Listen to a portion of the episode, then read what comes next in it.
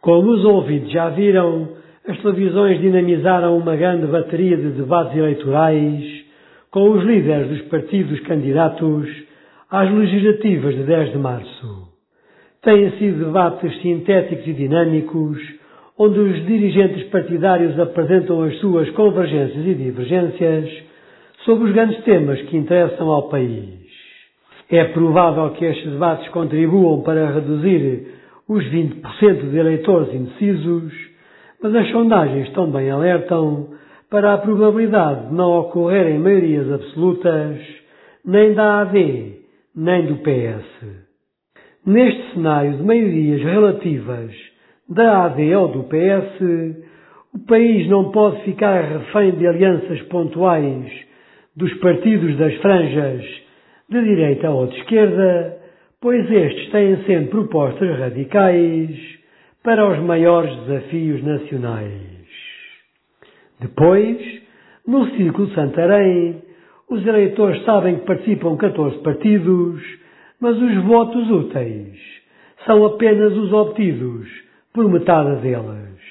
Isto é, pelo PS, pela AD, pela CDU, pelo BE, pelo PAN, pela IEL e pelo Chega, servindo este último partido só para contestar a democracia.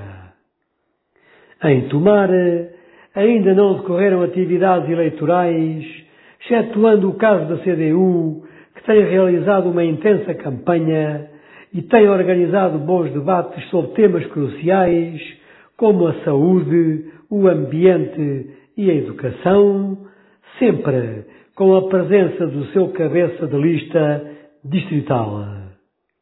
Na verdade, cá perguntar onde estão e o que fazem as outras forças partidárias do Conselho, pois a sua ausência e silêncio só dão argumentos aos adversários da democracia.